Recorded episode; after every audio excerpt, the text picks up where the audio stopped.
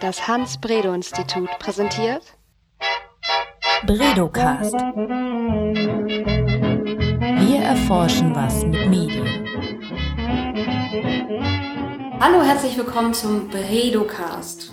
Heute spreche ich mit Julius Reimer über sein Promotionsprojekt. Ähm, Julius hat Kommunikationswissenschaften, Wirtschaftspolitik und Soziologie studiert und ist seit 2011 am Hans-Bredow-Institut. Ähm, er hat hier am DFG-Projekt die Wiederentdeckung des Publikums mitgearbeitet in seiner Promotion beschäftigt sich Julius damit, wie Journalisten selbst zu einer Marke werden. Der Titel der Arbeit ist Personal Branding im Journalismus.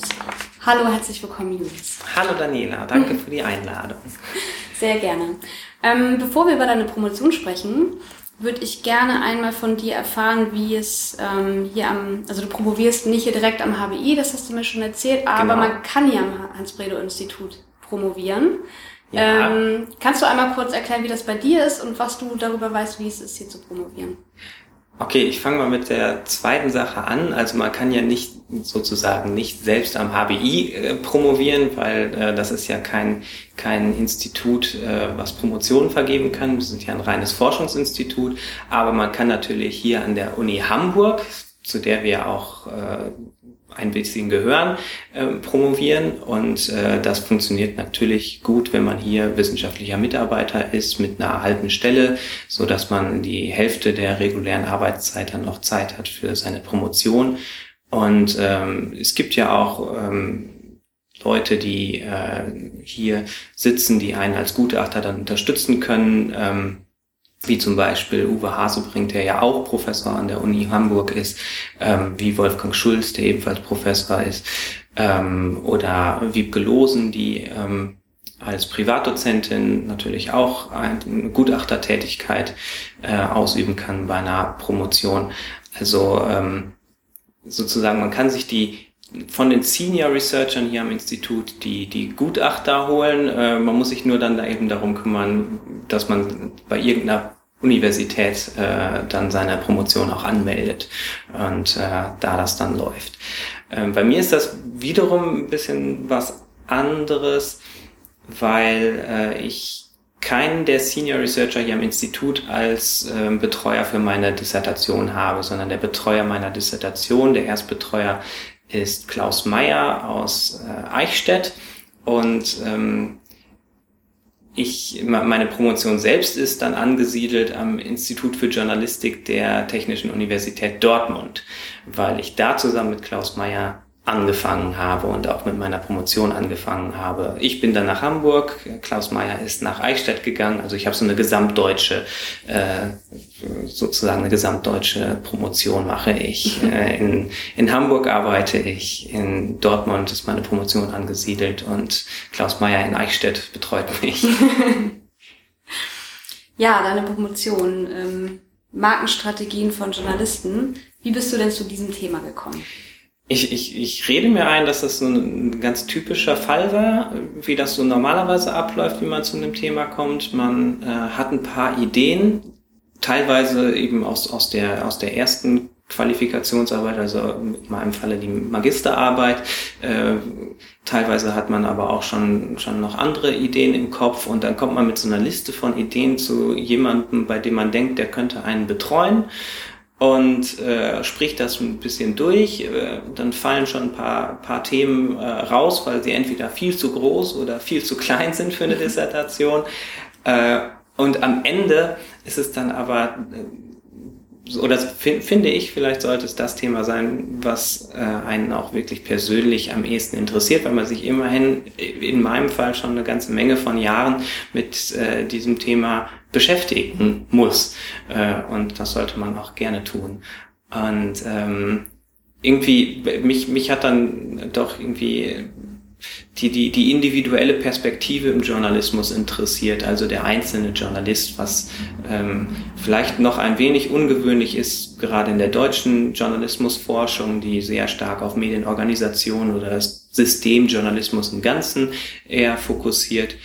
Und ähm, ja, ich fand diese Perspektive auf den Einzelnen ganz interessant und dann ist es quasi Zufall mehr oder weniger gewesen, dass Personal Branding oder der einzelne Journalist als Medienmarke gerade auch im Medienjournalismus, also im journalistischen Diskurs eine, eine, äh, ein Thema war, ein ganz großes Thema, auch immer noch stärker jetzt wieder zum Thema geworden ist. Und äh, das hat mich einfach darin bestärkt, dass das ein Thema sein könnte, der einzelne Journalist und wie äh, wie kann der sich profilieren, positionieren im Journalismus. Und ja, irgendwie ist dann aus dieser Reihe von Themen in Zusammenspiel mit meinem Betreuer und im Zusammenspiel mit meinen Interessen dieses eine Thema geworden. Und wie untersuchst du das? Zunächst mal ist das ja, wie gesagt, ein relativ neues Thema oder ein aktuelles Thema. Da gibt es auch noch nicht viel Forschung zu, sondern nur so, nur so äh, Hinweise in einzelnen Studien, dass beispielsweise Social Media auch zu Zwecken des Personal Branding von Journalisten genutzt werden. Aber es gibt da keine, keine Untersuchung wirklich zu. Das heißt, ich kann mich jetzt nicht auf bestehende äh, Literatur und Forschung beziehen. Ähm, stattdessen muss ich dieses ganze Feld erstmal selbst irgendwie aufrollen. Ähm, und deswegen versuche ich erstmal das Ganze theoretisch anzugehen. Wie könnte man das theoretisch verstehen mit Bezug auf bestehende Theorien, Markentheorien, aber auch Journalismustheorien, die sich dann verbinden lassen.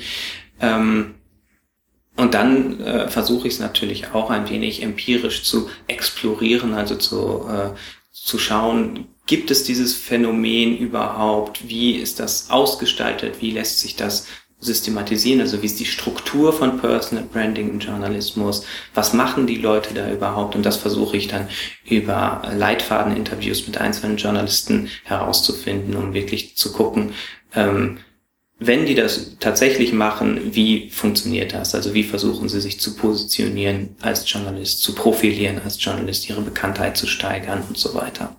Und kannst du schon ein bisschen was darüber erzählen, wie ähm wie Journalisten das tun. Gibt es dieses Phänomen? Entwickeln Journalisten eine eigene persönliche Marke? Kannst du da aus deiner Promotionsarbeit oder deinen bisherigen Ergebnissen schon irgendwas berichten? Ja, also ähm, ich kann noch nichts dazu sagen, wie verbreitet das Phänomen ist, aber dass es das gibt, das kann ich auf jeden Fall sagen. Also es ist, es ist so, dass viele Praktiker im Journalismus ähm, teilweise fordern, teilweise aber auch nur konstatieren, dass es dieses Phänomen gibt, dass es ein, ein branchenweites Phänomen ist. Das kann ich jetzt nicht einschätzen, ob das so ist oder ob das nur Wunschdenken ist. Ähm, äh, aber es gibt auf jeden Fall einzelne Journalisten, die tatsächlich äh, so etwas wie eine eigene Marke aufgebaut haben, gerade im US-amerikanischen äh, Raum, wo auch viel darüber berichtet wird, ähm, Nate Silver oder Ezra Klein sind da Namen, aber auch in Deutschland äh, gibt es äh, solche Leute wie äh, beispielsweise Richard Gutjahr, der sich einen Namen gemacht hat mit seinen, äh, seiner Berichterstattung vom Tahrirplatz in, in Kairo. Ähm, es gab natürlich auch früher schon sogenannte Edelfedern oder so etwas. Ähm, und ich glaube aber trotzdem, dass inzwischen mit dem aufkommenden sozialen Medien, dass sich da die Möglichkeiten äh, erhöht haben, sich selbst als journalistische Marke äh, zu positionieren. Und ich glaube, insofern äh, wird das Phänomen schon ein wenig größer, äh, wenn auch nicht jeder Journalist zur Marke wird oder auch zur Marke werden kann. Ähm, denn nur Markenjournalisten kann es ja auch nicht geben. Dann ist nämlich keiner mehr eine Marke. Das ist eben der, das, äh, die, die, die, äh, die Dynamik bei Marken hängt ja eben gerade davon ab, dass einige bekannt sind und äh, gute Reputation haben und andere eben nicht. Ähm, aber ich glaube schon, dass es, äh, dass es stärker wird, dass der einzelne Journalist auch wichtiger wird im Vergleich zur Medienorganisation oder zu einer Redaktion. Und ähm, von daher äh, denke ich schon, dass es das ein, dass das ein Phänomen ist, das existiert, wenn auch vielleicht nicht so äh, in dem Maße, wie es teilweise behauptet wird oder auch gefordert wird, dass jeder das werden muss, glaube ich nicht so. Mhm. Und was ist, was ist wichtig an einer Journalistenmarke? Ist es hier der Schreibstil oder das Fachgebiet oder kannst du da was zu sagen? Ja, das ist, das ist ganz unterschiedlich. Also es gibt sehr viele Dimensionen sozusagen, in denen man sich äh, spezialisieren kann oder in denen man eben sich einen besonderen Namen machen kann. Du hast schon zwei angesprochen. Äh, das, das eine ist das Expertengebiet. Also ich suche mir ein Thema, äh, bei dem ich mir Expertenwissen aneigne, für das ich dann stehe, ähm, sei es Medienjournalismus oder was weiß ich, die, die, die Auslandspolitik der russischen Regierung, irgendwas wirklich Spezielles. Es kann auch Mode sein oder, oder ähm, ganz abwegige Themen. Ähm, dann gibt es eben wirklich die Möglichkeit, einen, einen persönlichen Stil zu entwickeln. Aber das muss nicht immer alles miteinander äh, zusammengehen. Ähm, es gibt natürlich auch die äh, Spezialisierung auf ein bestimmtes äh, Verbreitungsmedium, also entweder als Printjournalist sich zu positionieren oder als Online-Journalist oder als TV- oder als Radiojournalist. Im, Im Gegenzug gibt es eben dann auch die Möglichkeit, sich so zu positionieren, dass man für alle arbeiten kann, also als Generalist, als mhm. jemand zu, äh, dazustehen, der, der quasi im Notfall alles machen kann. Ähm, und genauso ist das eben bei der thematischen Orientierung auch. Entweder positioniere ich mich klar als, als harter Politikjournalist oder ich bin eben äh, jemand, der als Alleskönner bekannt sein möchte und bekannt ist und insofern dann eben Redaktion beispielsweise einen Mehrwert bietet, weil er eben alle Themen be behandeln kann. Ähm, dann zum, zum Schreibstil, also sowas wie Tonalität und äh, auch die, die Art und Weise, ähm, wie man seine eigene, ob man seine eigene Meinung oder eine eigene Position einbringt, wie man das tut, auf eher lustige Weise oder sehr ernst und, und hart. Das sind natürlich Sachen, äh, wo es Möglichkeiten der Positionierung, der Spezialisierung gibt. Ähm, dann ist es aber auch eine eine Möglichkeit, sich auf Darstellungsformen, bestimmte Darstellungsformen zu, zu spezialisieren, zum Beispiel besonders gute Interviews führen zu können oder ähm, Reportagenschreiber sind ja auch äh, besondere Journalisten sozusagen, die eben nicht nur Nachrichten und Berichte verfassen. Ähm, es geht aber auch so weit sogar, äh, dass die, die äußere Erscheinung ein, ein Punkt ist, der bei der Markenbildung eine, eine Rolle spielen kann. Also Sascha Lobos Roter Iro zum Beispiel ist mit, denken, ja. das ist mit Sicherheit eine, ein, ein, ein Wiedererkennungsmerkmal, ähm, also im Sinne von, von, von Markenästhetik dann. Ähm, es kann aber auch eben die Art sein, wie, wie äh, wie ausladend und, und, und leidenschaftlich jemand gestikuliert in einer, äh, als, als Experte in einer äh, Fernsehtalkshow oder so etwas. Äh, also die, der, der persönliche Stil, aber auch die, die äußere Erscheinung gehen da äh, Hand in Hand. Hm. Und dann gibt es noch so eine Reihe von, von äh, ja, speziellen Fähigkeiten, wie zum Beispiel jemand, der dafür bekannt ist, dass er besondere Managementfähigkeiten hat, um Redaktionen zu führen, um äh, ähm, auch organisationelle Marken auf eine neue äh, auf, auf, die, auf die digitale Zukunft einzu, einzustellen oder so etwas. Also da denke ich jetzt beispielsweise an Wolfgang Blau, der ja von, der, von Zeit Online zum Guardian gewechselt ist, äh, offensichtlich als jemand, der in der Branche dafür bekannt ist, äh, die neuen Herausforderungen besonders gut meistern zu können. Ähm, also es sind wirklich viele Dimensionen, in denen sich so eine Marke ausdrücken können. Es müssen nicht immer alle sein, man muss sich nicht immer in allen spezialisieren, man kann sich eben auch als Generalist ähm, positionieren und das sind äh, ist ein großer Vorteil wahrscheinlich, dass äh, es so viele Möglichkeiten der Positionierung und Profilierung gibt, denn so kann es eben auch viele verschiedene Journalistenmarken geben und nicht nur Leute, die immer das Gleiche machen und für das Gleiche stehen. Mhm so eine Marke auszubilden, sich zu spezialisieren. Ähm, das ist vielleicht auch gar nicht so neu. Ich, ich stelle mir das, also es gab ja schon immer Fachjournalisten und mit Sicherheit auch in der Redaktion ähm, eine, vielleicht eine interne Bekanntheit. Man, der Journalist oder die Journalistin ist besonders gut darin. Ähm, guckst du dir auch an, wie Journalisten heute diese Marke auch kommunizieren nach außen?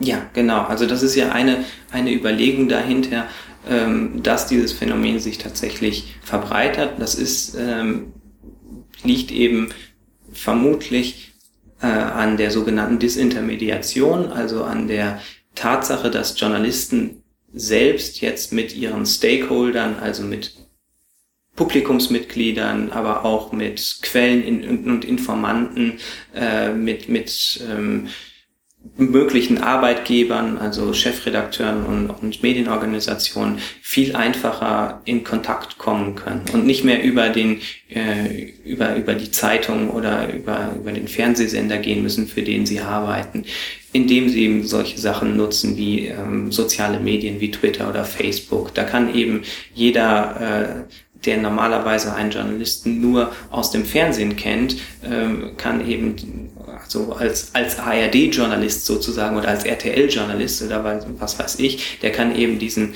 ähm, diesen Journalisten jetzt auch persönlich und einzeln, unabhängig von der Medienorganisation, für die er arbeitet, kennenlernen und mit ihm Kontakt aufnehmen und andersrum äh, eben auch.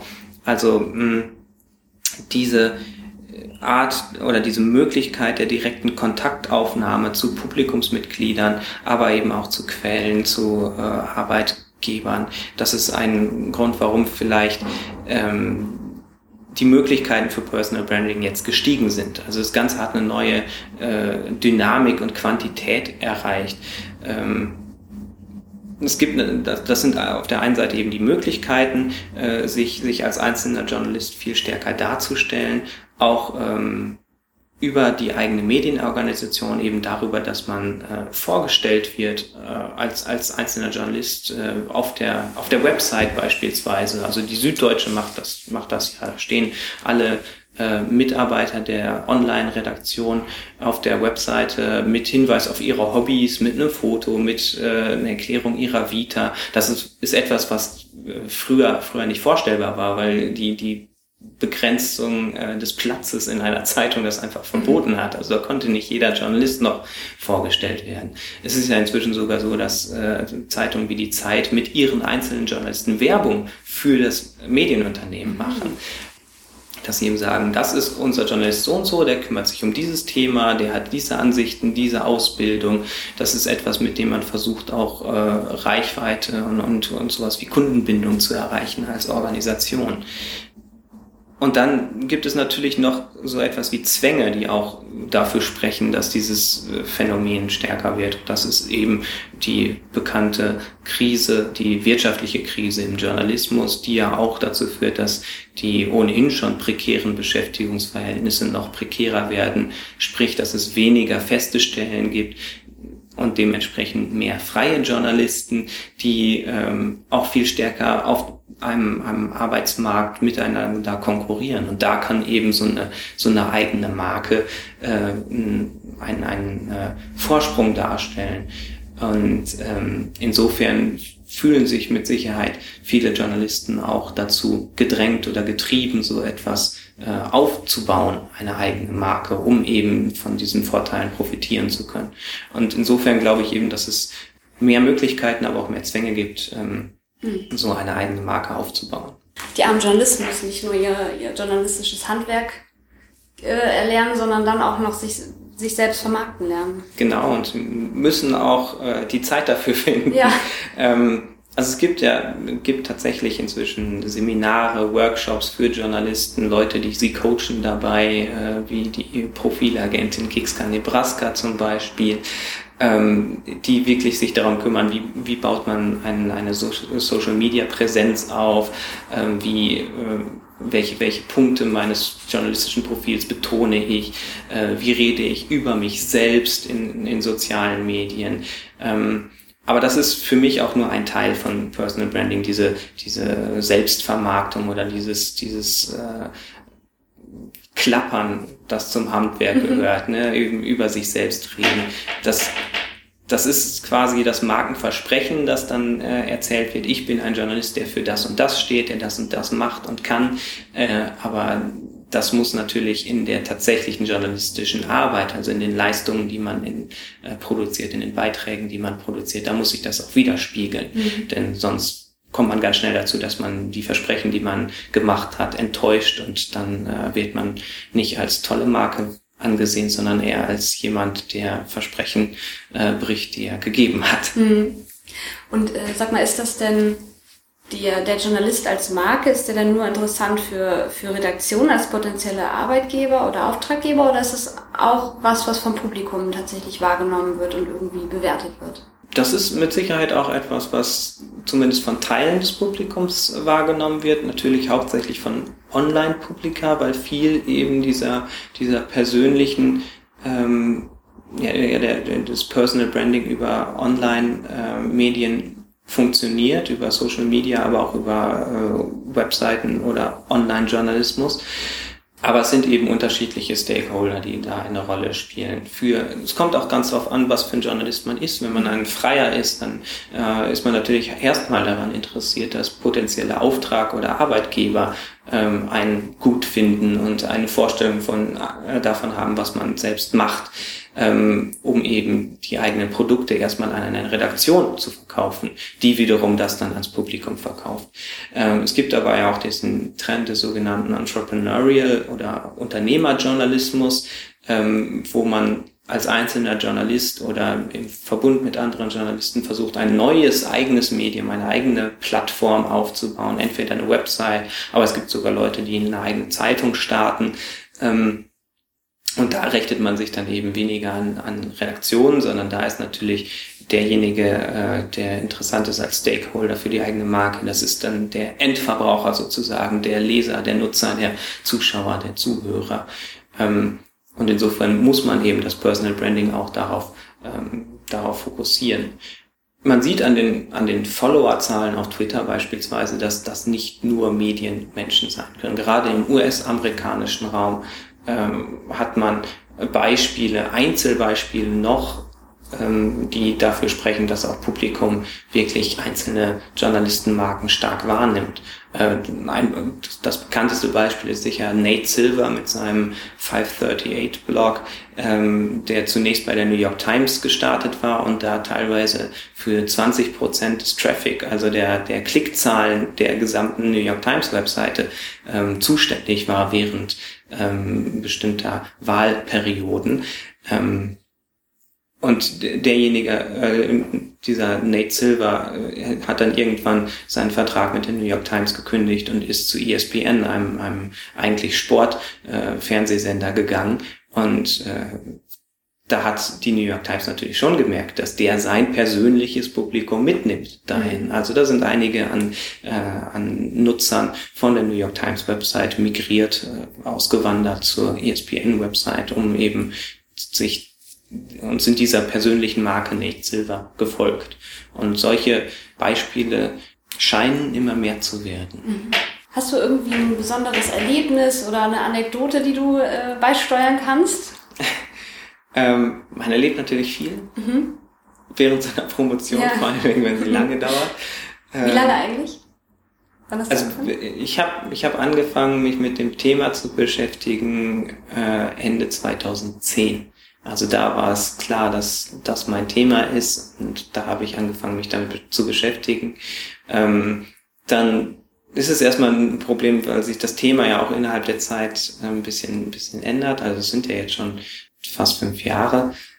Und äh, das, das wächst und, und, und verändert sich während der Zeit der Dissertation, so dass es da immer Anpassungen gibt und natürlich mit, mit einem Projekt nebenbei, das man noch zu stemmen hat, ein Forschungsprojekt, dann äh, hat man manchmal nicht so viel Zeit, wie man möchte für die Dissertation.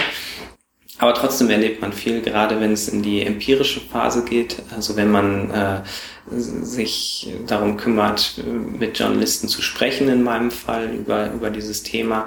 Ähm, dass einige sagen, wie Personal Branding, mich zur Marke machen, nee, damit habe ich nichts am Hut. Da steht man auch ziemlich blöd dann da, weil man eigentlich mit denen darüber sprechen möchte. Aber auch das ist ein Ergebnis, also zu sehen, zu sehen, okay, einige Leute äh, sehen das wohl nicht als Phänomen was ich ganz interessant fand, war die Geschichte von einem Journalisten, der sich als Medienjournalisten Namen, Namen gemacht hatte, aber auch mehr zufällig, weil er zufällig in einer medienjournalistischen Redaktion gearbeitet hat und dafür dann bekannt war, weil er über diese Arbeit im Medienjournalismus auch viele Journalisten kennengelernt hat, die ihn dann wiederum beauftragt haben um äh, Sachen zu machen. Und äh, er hat jetzt aber eigentlich nicht mehr so viel Lust auf Medienjournalismus, sondern möchte viel mehr in, in die Richtung des Gesellschaftsjournalismus gehen. Aber er kriegt das nicht hin, weil seine Marke als Medienjournalist schon so stark ist, dass er äh, Schwierigkeiten hat, äh, Fuß zu fassen in diesem gesellschaftsjournalistischen Bereich. Also das, das finde ich, sind dann so Sachen, über die man im Vorhinein nicht nachgedacht hat, wenn man äh, mit so einem Thema sich auseinandersetzt aber und, und, und gerade diese Erkenntnisse sind eben sehr interessant und diese Anekdoten sind sehr interessant, wenn man, wenn man an so einer Dissertation arbeitet. Mhm. Ja, das glaube ich. Vielleicht so zum Abschluss der, der heutigen Folge. Was glaubst du, brauchen Journalisten denn heute eine Marke? Ich glaube ja, aber ich glaube nicht, dass alle Journalisten bei allen möglichen Zielgruppen eine Marke brauchen. Also es ist natürlich es war schon immer und das wird es auch immer sein, wichtig als Journalist, dass man zumindest bei seinen Arbeit oder seinen Auftraggebern für etwas steht, dass man eben, äh, dass, dass der Chefredakteur der eigenen Redaktion oder ähm, wenn man freier ist, der Redaktion, die einem öfter Auftrage, äh, Aufträge zuschanzt, dass der weiß, ah, der XY, das ist jemand, der kann gute Reportagen schreiben zu einem äh, Technikthema oder was auch immer. Und jetzt habe ich hier so ein Technikthema, also gebe ich das an ihn weiter. Insofern hat Personal Branding immer eine Rolle gespielt, aber eben nur im Hinblick auf die Zielgruppe ähm, Vorgesetzte oder, oder äh, Kollegen. Ähm, aber ich glaube auch, dass eben mit diesen neuen Möglichkeiten, auch mit so Phänomenen wie Crowdfunding im Journalismus, also dass journalistische Projekte über, ähm, über einzelne Publikumsmitglieder finanziert werden, auch dass Leute sagen, hey, gib mir Geld, ich will zu diesem Thema was machen ähm, und dass Leute tatsächlich Geld dafür geben, ähm, dass es eben dann auch wichtig, wichtiger wird, zumindest für einzelne Journalisten, um erfolgreich zu sein, dass sie sich an das Publikum wenden als Zielgruppe und bei denen eine, eine Marke werden. Aber wie ich, wie ich schon gesagt habe, ich glaube nicht, dass jeder zur Marke werden kann, vor allen Dingen nicht jeder bei jeder Zielgruppe zur Marke werden kann. Das funktioniert schlichtweg nicht, weil Marken so nicht funktionieren. Marken funktionieren über Distinktion, ähm, darüber, dass man sich abgrenzt von anderen und eben auch in der Bekanntheit abgrenzt. Und es kann nicht jeder bekannt sein, denn dann ist wiederum niemand bekannt. Und nicht jeder äh, Zuschauer, Zuhörer, Leser, Nutzer kann ein klares Vorstellungsbild von jedem Journalisten, den es in Deutschland gibt, haben. Äh, insofern sind da die Möglichkeiten des Personal Branding dadurch, wie, wie Personal Branding funktioniert, schon mhm. begrenzt. Aber ich glaube, dass es hilft, um im Journalismus weiterzukommen. Allerdings muss man auch sehen, dass Personal Branding im Journalismus ja durchaus kritisch gesehen wird. Denn das ist ja so ein, viele sehen das als Einfallstor für Marketing, Techniken, für, für äh, eine Orientierung auf den Einzelnen, die gar nicht gewünscht ist im traditionellen Journalismus, wo es um Objektivität geht, wo es aber auch um Neutralität geht, also darum, nicht eigene Interessen zu verfolgen. Und äh, insofern, insoweit wie, wie Personal Branding eigene Interessen äh, in den Journalismus mit reinbringt, nämlich die Interessen des einzelnen Journalisten. Insoweit ist das auch äh, Gegenstand von Kritik seitens der Journalisten. Also manchmal ist es vielleicht auch die persönliche Marke, die man ähm, werden möchte und werden sollte, äh, besteht dann vielleicht darin, dass man gerade keine persönliche Marke aufbaut, was natürlich ein Paradox ist, aber trotzdem irgendwie möglich. Mhm. Vielen Dank für diese spannenden, spannenden Einblicke in deine Promotion. Vielleicht sprechen wir irgendwann nochmal darüber, wenn du äh, fertig bist. Gibt es ein äh, Ziel, zeitliches Ziel? Wann, wann willst du fertig sein? Es gibt immer viele zeitliche Ziele. Und da ich bisher alle überschritten habe, werde ich mich jetzt in Schweigen hüllen zu dem aktuellen zeitlichen Ziel, das ich habe. Sehr schön. Vielen Dank. Danke auch. Bredocast. Wir erforschen was mit Medien.